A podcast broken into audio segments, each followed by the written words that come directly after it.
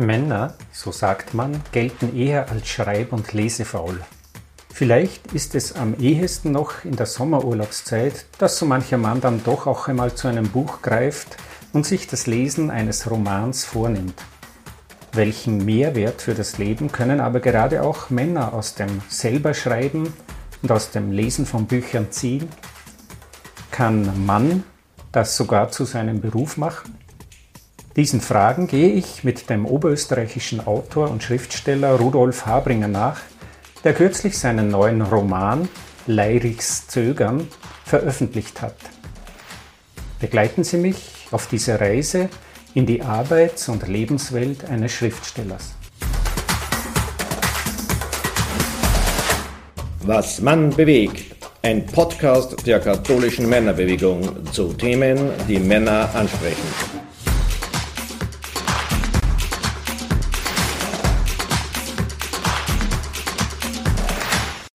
Liebe Hörer und Hörerinnen, ich begrüße Sie herzlich zu einer neuen Folge unserer Podcast-Reihe Was man bewegt. Mein Name ist Wolfgang Bögel und ich bin theologischer Assistent der katholischen Männerbewegung der Diözese Linz. Heute ist bei mir der oberösterreichische Autor und Schriftsteller Rudolf Habringer zu Gast. Seinen jüngsten Roman Leirichs Zögern habe ich vor kurzem mit großer Begeisterung gelesen. In der Folge bekommen Sie einen interessanten Einblick in das Leben und in das Handwerk eines Schriftstellers. Wie ist Rudolf Fabringer zu seinem Beruf und zu seiner Berufung gekommen, Schriftsteller zu werden? Woher bezieht ein Literat seinen Stoff für seine Werke? Von was und von wem ist sein künstlerisches Schaffen geprägt? Wie ist der Weg von der ersten Idee bis zum fertigen Roman? Wie geht ein Schriftsteller mit Durststrecken und Kritik um? Und was will ein Autor mit seinen Werken bewirken? Und woran misst er seinen Erfolg? Lieber Rudi, wir kennen uns schon seit einiger Zeit, darum sind wir auch per Du. Vielen Dank, dass du dir für dieses Interview Zeit genommen hast. Beginnen wir vielleicht bei, den, bei deinen Anfängen als Schriftsteller. Wann hast du zu schreiben begonnen und wann ist das Schreiben wirklich zu deinem Beruf geworden? Das Schreiben kam bei mir übers Lesen. Als Kind habe ich viel gelesen und auch schon ein paar Geschichten erfunden. Wahrscheinlich hat mir auch animiert mein Vater, der selber auch Gedichte geschrieben hat und die zu bestimmten Anlässen vorgetragen hat. Und richtig zum Schreiben begonnen habe ich dann so in der Oberstufe des Gymnasiums. Ich war ein Internatsschüler, was zur Folge hatte, dass der Anschluss dort, wo ich gelebt habe, im Sommer einfach nicht da war. Ich habe mich mit mir selber beschäftigen müssen, habe dafür Musik gemacht und mit 16, 17 in den Sommerferien auch zu schreiben begonnen. Und dann als Maturant und so weiter. Und dann kam Germanistikstudium, da war weniger, da, da, hat man dann das Handwerk sozusagen analytisch gelernt und mit Ende des Studiums bin ich dann wieder ins Schreiben eingestiegen. Hm. Ohne dass wir da jetzt zu sehr ins Detail gehen können, aber trotzdem die, würde mich interessieren, so wer denn für dich prägende Gestalten waren? Ja, ein, ein Autor war als Kinderbuchautor Erich Kästner, der Dresdner, der in einem Buch Emil und die Detektive zeigt, wie er zum Schreiben kommt, also wie er eine Geschichte entwickelt. Er erzählt richtig, dass er keine Idee gehabt hat und wie er dann auf die Idee kommt, dieses Buch zu schreiben.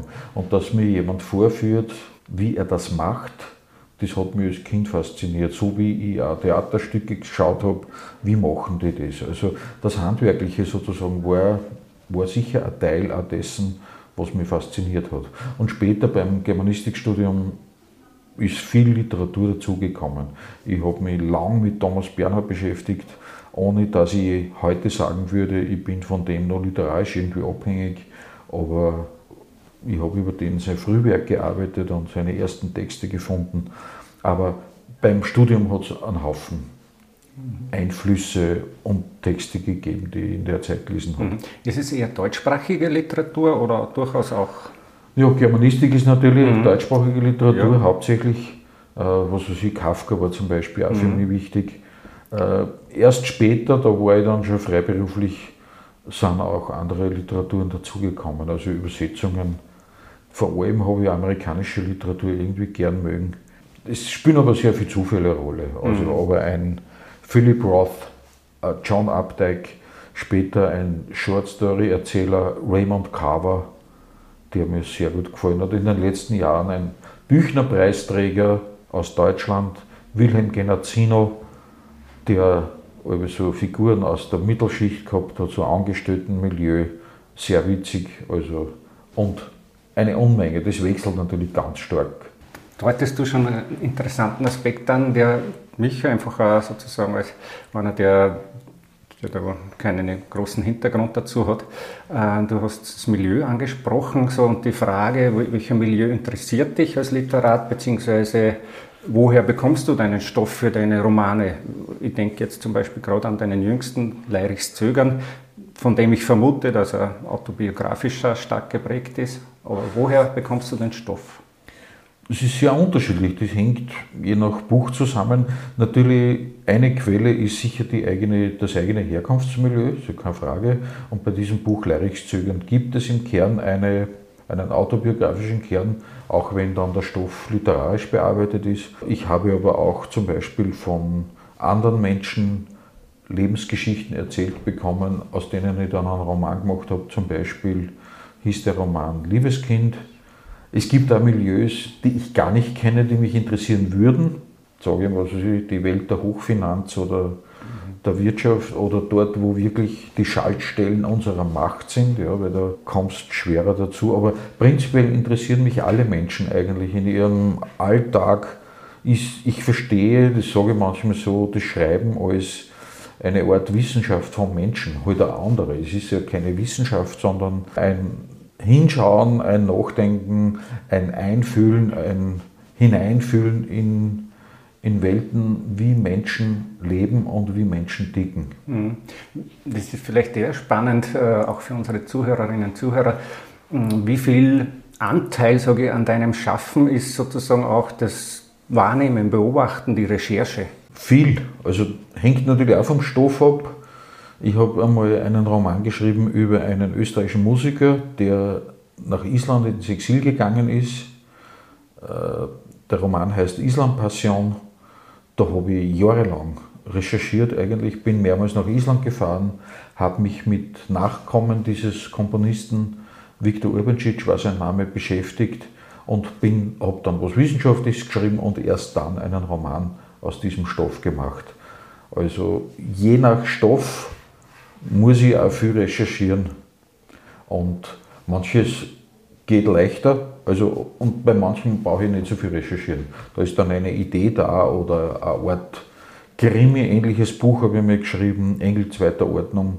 Da weiß ich noch, da kam die Idee an einer Bushaltestelle in Mallorca, wo ich mal war, und plötzlich fällt mir was ein und ich schreibe drei Sätze auf und das war der Roman.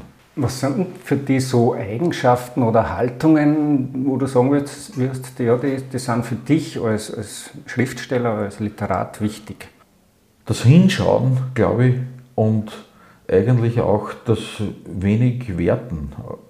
Oder man kann es ganz, wie sagt man da, ganz hochtrabend sagen, Figuren zu mögen. Also und Zusammenhänge. Ich glaube, ich mag Menschen, ich unterhalte mich gern mit Menschen, ich rede gern mit Leuten, äh, ich lasse mir auch gern was erzählen. Und gelegentlich gibt es auch Situationen, wo mir Leute was anvertrauen oder was erzählen. Äh, das ist wahrscheinlich so die Quelle.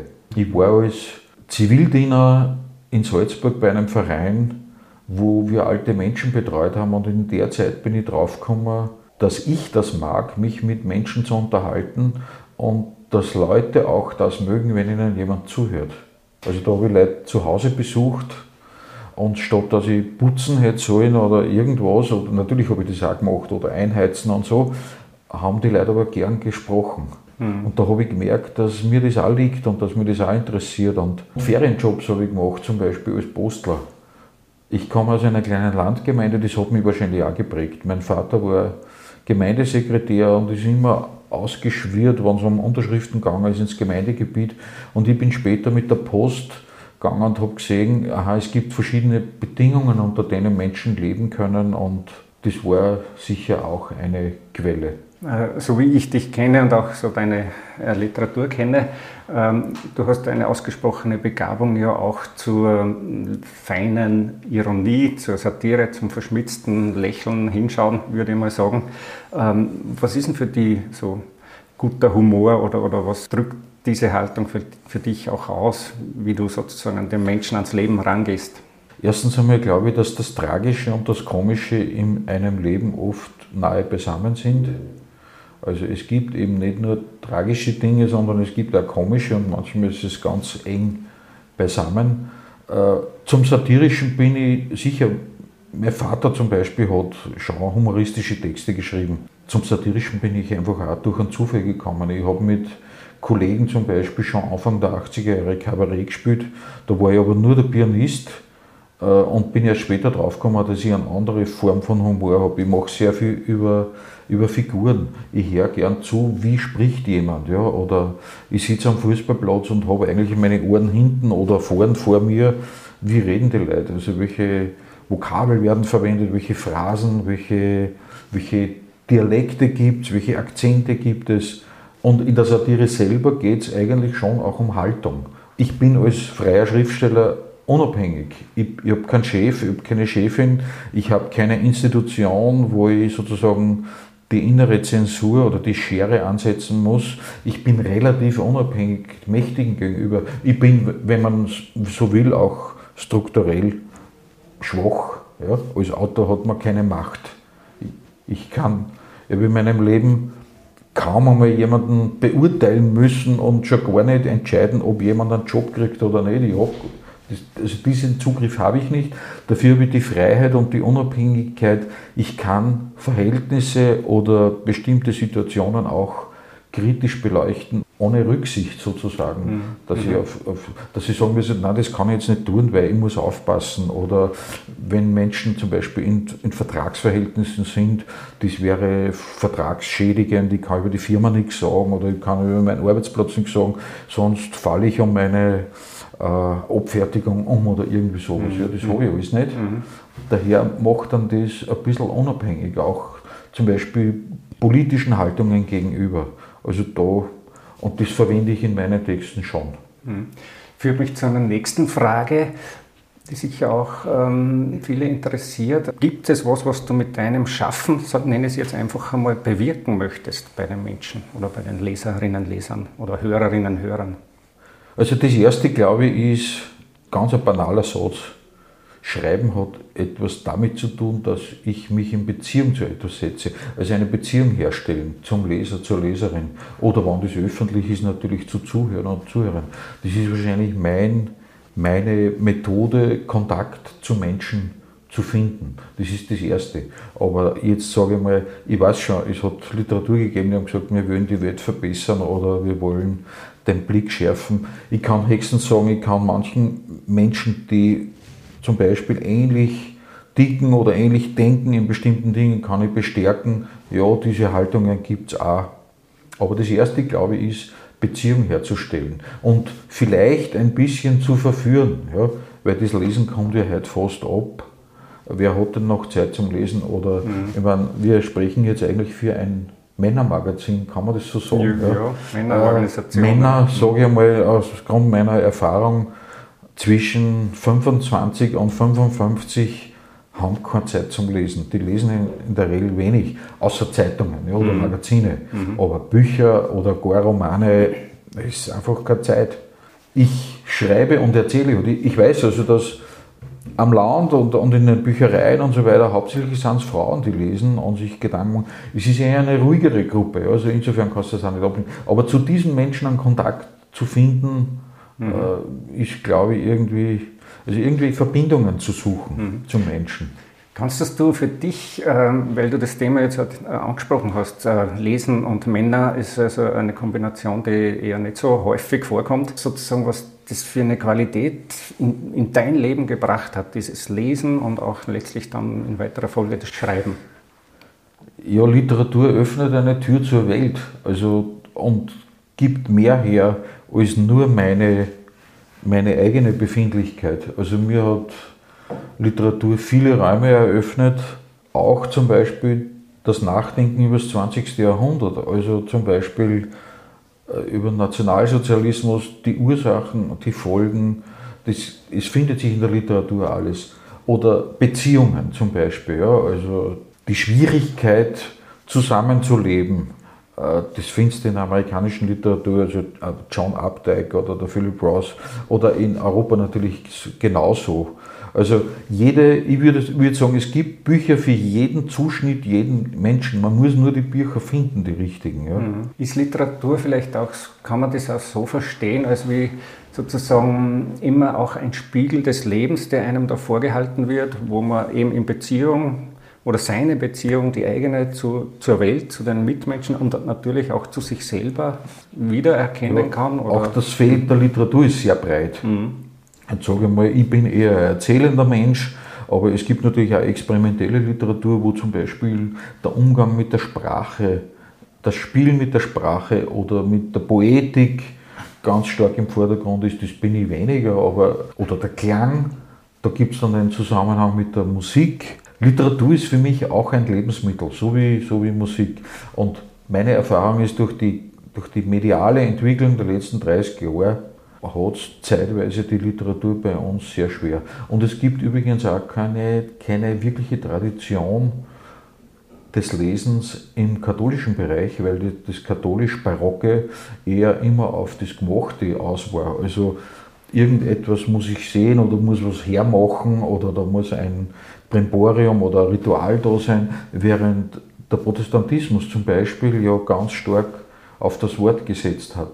Mhm. Das ist, dass heute die deutsche Sprache sich so entwickelt hat, braucht man nur wiederholen, war auch eine Leistung eines gewissen Herrn Martin Luther, der die Bibel übersetzt hat und der äh, viele, viele Redewendungen übrigens, die wir so im Alltag verwenden, gehen noch auf diese luthersche Bibelübersetzung zurück. Mhm. Aber im protestantischen Bereich habe ich, sehe ich eher, dass dort das Geschriebene, das Gesprochene, das Scharfe, das rhetorische Wort einen höheren Stellenwert hat als bei uns.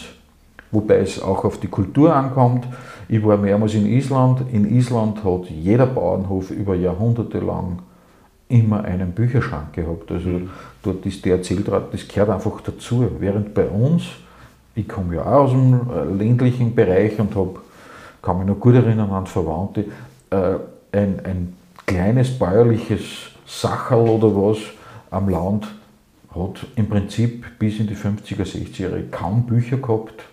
Da hat es die Kirchenzeitung vielleicht gegeben und einen Bauernkalender und das war es dann. Und ansonsten hat man gearbeitet. Und ich habe schon öfter Frauen gehört, die gesagt haben, na, die Oma hat zu mir gesagt, jetzt sitzt du nicht da und, und du lesen, also das war nichts, sondern man hat arbeiten müssen.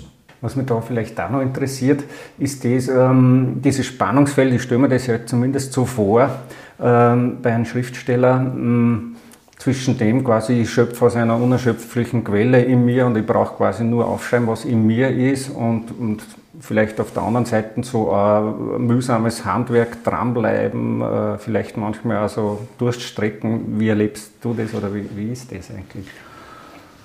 Ja, ich bin ein sehr vielseitiger Autor.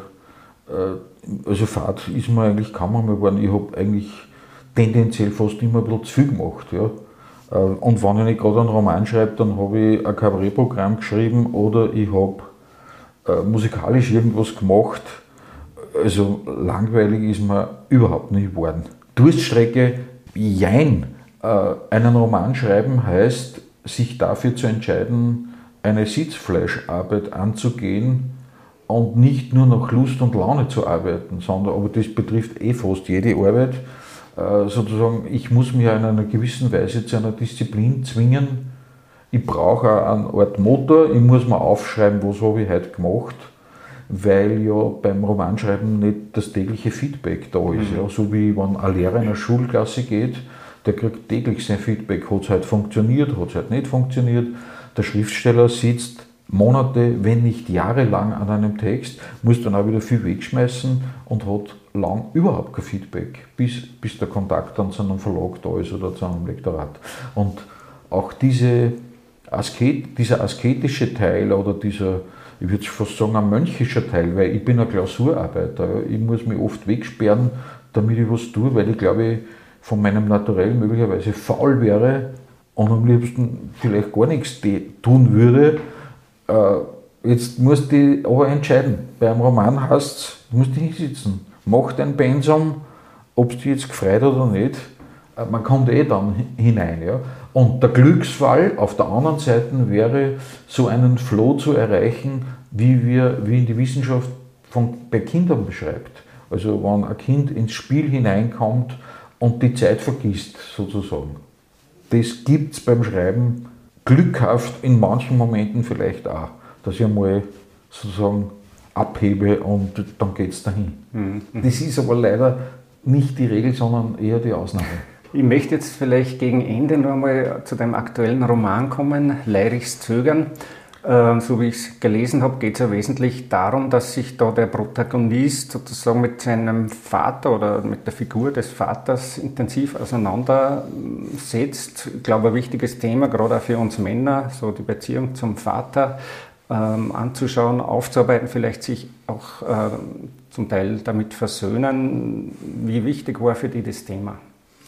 Das war natürlich wichtig. Ich habe schon angedeutet, im Kern gibt es in meiner Herkunftsgeschichte eine solche Geschichte. Beim Roman geht es darum, dass ein Protagonist, der ist ungefähr so Mitte 50, irgendwie wohlbestellt und trotzdem irgendwie prekär arbeitender Historiker an einer Uni, draufkommt durch einen Zufall, dass er noch einen Bruder hat. Aus einer Beziehung eines Vaters, seines Vaters, von dem er nichts wusste. Und er, er ist ein bisschen schockiert und verblüfft und überrascht, und beginnt zu recherchieren, bevor er noch diesen Halbbruder dann aufsucht. Und du hast recht, es ist möglicherweise ausnahmsweise auch eine Geschichte, ein bisschen eine versöhnliche Geschichte, denke ich mir. Es, hat ja, es gibt ja viele Väterbücher auch, wo es manchmal sogar um die Vernichtung einer übermächtigen Vaterfigur geht. In der Geschichte, glaube ich, geht es vielleicht um um die Integration sozusagen so eines Vorgangs, weil die sozialpolitische Ebene dieses Romans ist ja, dass es über, über Jahrzehnte auch bei uns oft Familien äh, gegeben hat, wo es uneheliche Kinder gab, von denen nichts bekannt war. Daher Familiengeheimnisse. Heute bei Patchwork-Familien schaut es ein bisschen anders aus, da sind die Verhältnisse offengelegt, aber in den Generationen vorher, und ich bin auch schon oft angesprochen worden, ja, sowas kenne ich, bei uns hat es das auch gegeben, oder ich kenne jemanden, der auch erst lang spät draufgekommen ist, es gibt da Halbgeschwister, von denen wir keine Ahnung hatten. Und es gibt auch die Perspektive dieser, dieser Kinder. Also die Frage, woher komme ich? Warum verhält sich ein Elternteil oder in der Regel der Vater nicht zu mir? Was macht es mit jemandem, der irgendwie das Gefühl hat, der Vater sieht mich nicht? Ja? Weil ich glaube, jedes Kind wünscht sich, von den Eltern gesehen zu werden. Nicht mhm. nur gesehen, natürlich auch irgendwo geliebt und angenommen zu sein. Und das ich, fand ich eine interessante Frage auch, mhm. dem ein bisschen nachzugehen. Hat mich auch beim Lesen sehr berührt.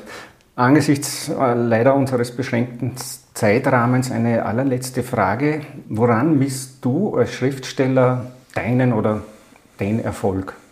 Ich freue mich immer, wenn ich wann Resonanz entsteht. Und das kann ganz unterschiedlich sein. Und bei diesem Roman zum Beispiel, bei Leiris Zögern, hat mich gefreut, dass ich von vielen Menschen Reaktionen bekommen habe, zu denen ich überhaupt kein neues Verhältnis habe und die trotzdem sich gemeldet haben und gesagt haben, da hat es zum Beispiel bei mir was in Gang gesetzt, einen Gedanken oder so. Das gefreut mich. Mhm. Es ist eher so die Resonanz, diese Spüren, das kommt an oder beschäftigt die, die Leser, Leserinnen und äh, nehmen dann sogar zum Teil. Es gibt ja in der Literatur eine andere Form von Resonanz, das wäre ja die Literaturkritik sozusagen. Mhm. Die Stelle, die dir von diesen Literaturkritikerinnen und Kritikern im Sinne von Platzanweisung zugewiesen wird in der Literatur, äh, das ist ein anderes Feld. Da hadert man manchmal auch, weil das sind ja Sachen, die, das hat mit dem Betrieb Literatur was zu tun. Ja, das ist das ist eher für mich eine, eine nicht ganz angenehme Randerscheinung, mit der muss ich natürlich auch leben. Aber das erste ist, sind die Leserinnen, glaube ich, mhm. und die Resonanz, die der Text auslöst. Ich habe mal den interessanten Gedanken gehört, dass äh, die Literaturkritiker sich ja viel mehr mit den anderen Literaturkritikern oft beschäftigen als mit der Literatur selber. Es ist ein Betrieb und es ist, es gibt wie in anderen Systemen, es ist ein System, ein Innen und ein Außen. Ich kann jetzt nicht sagen, ich lebe äh, wie die Made im Speck im Literaturbetrieb und bin ganz drinnen. Ich lebe am Land, ich lebe in einem Bundesland in Österreich, wo der Anteil der Literatur im Kulturbudget 0,1% beträgt. Ich lebe in einem Bundesland, wo wir eigentlich gar keinen belletristischen Verlag haben. Das heißt, wo es diese Szene gar nicht gibt. Das heißt, man ist da eigentlich auch vom Standort, so wie in der Landwirtschaft sagt man, ein Standortnachteil oder was glaube ich schon, dass es den gibt in Oberösterreich. Aber ich stehe dazu, ich bin ein oberösterreichischer Autor, ich habe alle da gelebt. Und daher hat man halt nicht unbedingt so diese vielen Verbindungen und Verknüpfungen zu, zu sogenannten wichtigen, die es halt woanders gibt oder die manche andere haben. Ja, gut, lieber Rudi, wir sind leider schon am Ende unserer Zeit.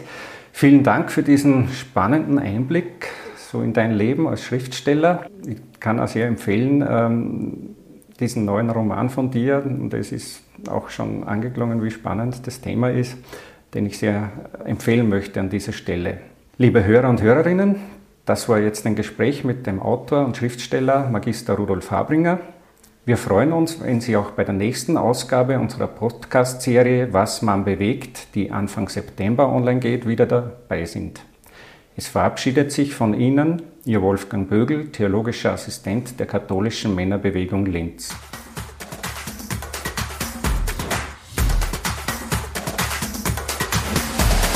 Danke fürs Zuhören. Bis zur nächsten Folge Was man bewegt. Euer KMB Podcast Team.